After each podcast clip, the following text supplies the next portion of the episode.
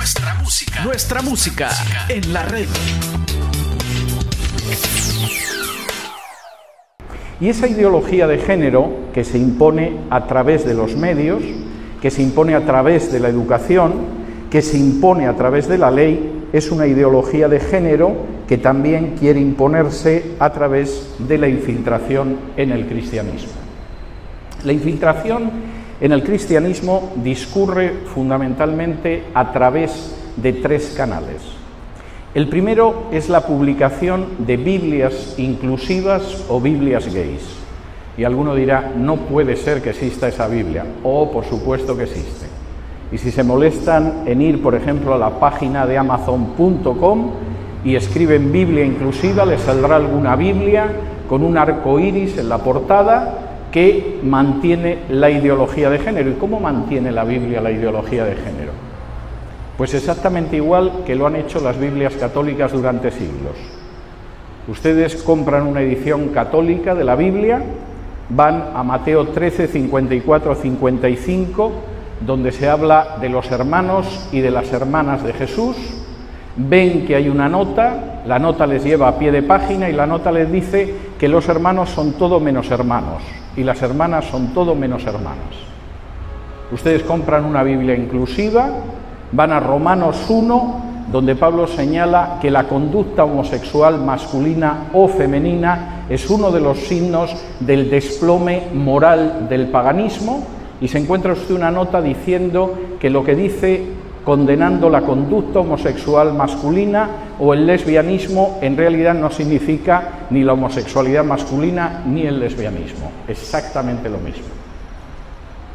Y no se venden mal, de modo que debe de haber gente interesada en impulsar la ideología de género infiltrando el cristianismo.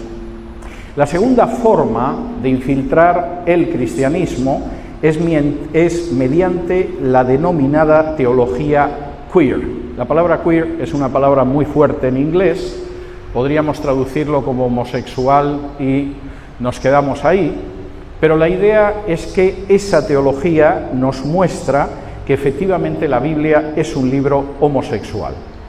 Hugh William Montefiore, que es uno de los autores de teología queer, escribió un libro explicando que solo podemos entender a Jesús cuando sabemos que Jesús era homosexual. O, por ejemplo, Marcela Altaus Reid, que escribió un libro que se llama The Queer God, el Dios queer, sostiene que la Biblia está llena de bellas historias homosexuales. Y alguno de ustedes dirá, bueno, pero eso pasa con los anglos, que es gente que está un poco loca. Jamás podría suceder eso aquí. Eso ya está sucediendo aquí. Cualquiera que compre este libro publicado por la editorial CLIE, una editorial que históricamente ha sido evangélica y conservadora, un libro que se titula El Evangelio Subversivo, subtítulo Comentario exegético social del Nuevo Testamento, va a aprender cosas que nunca pensó que estuvieran en la Biblia. Por ejemplo, va a descubrir que Pablo era homosexual. Y la razón por la que Pablo es homosexual es que siempre iba con hombres. Esto es mentira. Cualquiera que lea la lista de colaboradores de Pablo en Romanos 16 sabe que casi al 50% tenía colaboradores masculinos y femeninos, pero el libro está muy interesado en que creamos que Pablo era homosexual.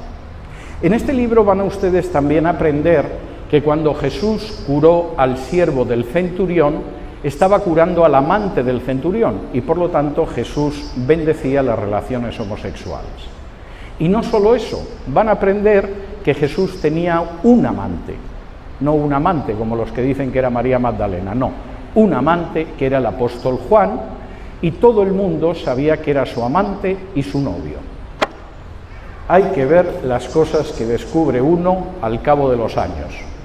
Dos mil años de cristianismo y nunca se nos hubiera ocurrido que el siervo del centurión era homosexual, que Pablo era homosexual y que Jesús y Juan eran dos homosexuales que eran novios y lo sabían todos los apóstoles. No se nos hubiera ocurrido nunca porque semejantes blasfemias verdaderamente asquerosas y repugnantes no tienen la menor base bíblica. Pero este libro, editado por Clie, sí lo sostiene. Y su autor, por cierto, es un misionero y es profesor en una facultad de teología. Claro que puede ocurrir aquí. La tercera manera, y esto es algo que en el Perú están ya en ello, la tercera manera en que la ideología de género puede entrar en las iglesias es a través de la entrada en organismos supradenominacionales. En España, la Federación Española de Entidades Religiosas Evangélicas, la FEREDE, tiene en su seno al menos dos denominaciones que casa parejas homosexuales y que además dan seminarios explicándonos que la homosexualidad no es condenada en la Biblia, simplemente durante dos milenios, más de dos milenios, incluimos el Antiguo Testamento, no hemos entendido la Biblia. No crean que eso es algo que está lejos. Van a ver ustedes en Perú cómo de pronto aparecen clérigos diciéndoles que efectivamente lo que sucede es que no hemos entendido jamás la Biblia. Los textos que condenan las prácticas homosexuales en la Biblia no hablan de las prácticas homosexuales. También les adelanto que a veces las explicaciones son tremendas.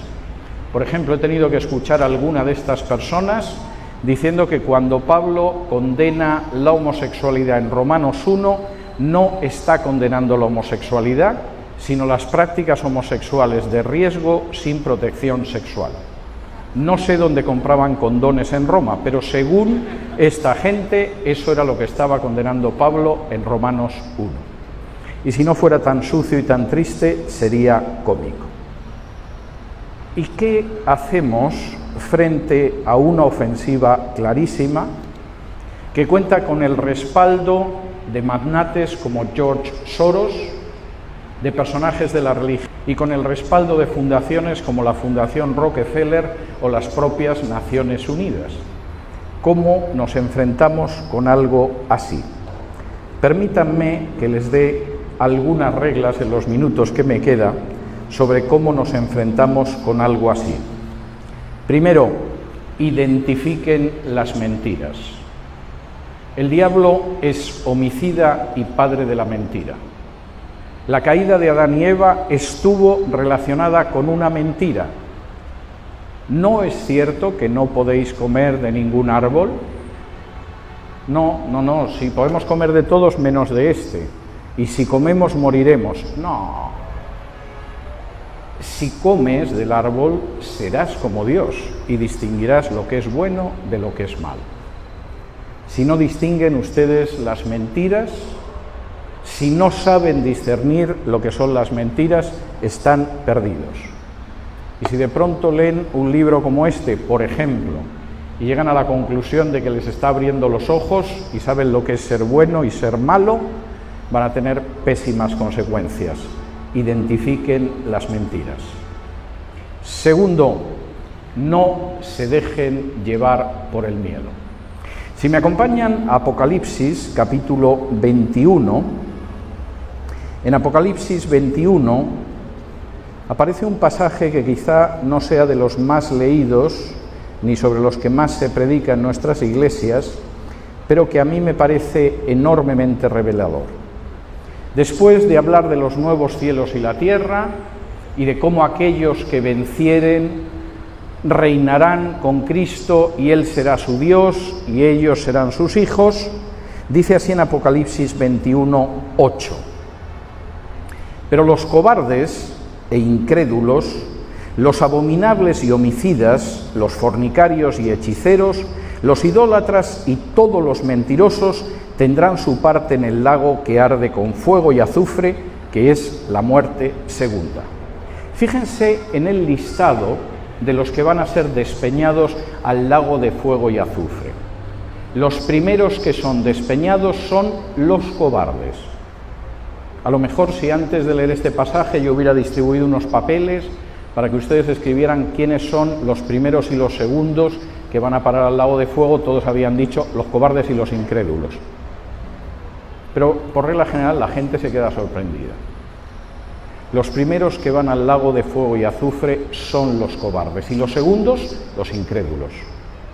Los que se niegan a creer en el poder de Dios en la potencia de Dios, en la providencia de Dios. Si quieren ustedes enfrentarse con la ideología de género, ustedes no se pueden dejar llevar por el miedo, porque los cobardes y los incrédulos son los primeros que descienden al lago de fuego. Allá por el año 2006-2007, recibí una llamada del presidente del diario en el que yo escribía entonces. La gente se cree que los directores de los periódicos son los que mandan en el periódico, no es verdad, siempre tienen alguien por encima que dicta consignas. Y en este caso era el presidente del diario. Y el presidente del diario me llamó y me dice, mira César, me ha llamado el presidente del gobierno, José Luis Rodríguez Zapatero, y me ha dicho que te eche del periódico. Y le dije, bueno, ¿y qué le has dicho? Y me dijo, no, no, ¿qué me dices tú?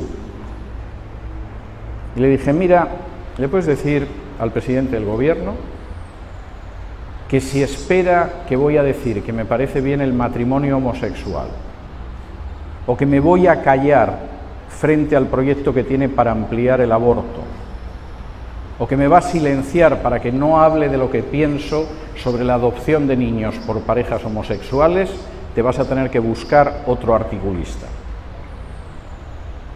Me podía haber echado del periódico, todavía sigo escribiendo en ese periódico bastantes años después. Pero si me hubiera echado no me hubiera importado, porque es mucho más importante nuestra integridad ante el Señor que cualquier otro tipo de consideraciones. Yo sigo escribiendo en ese periódico, el presidente del gobierno dejó de serlo hace mucho tiempo.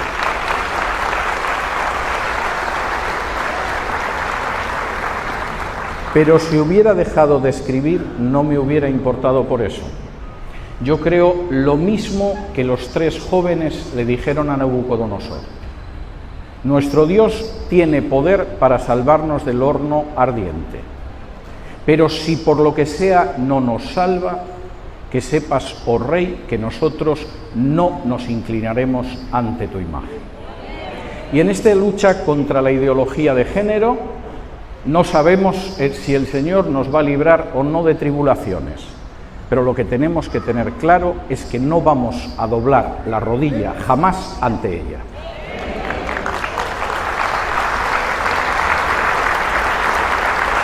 Estás escuchando nuestra música en la red.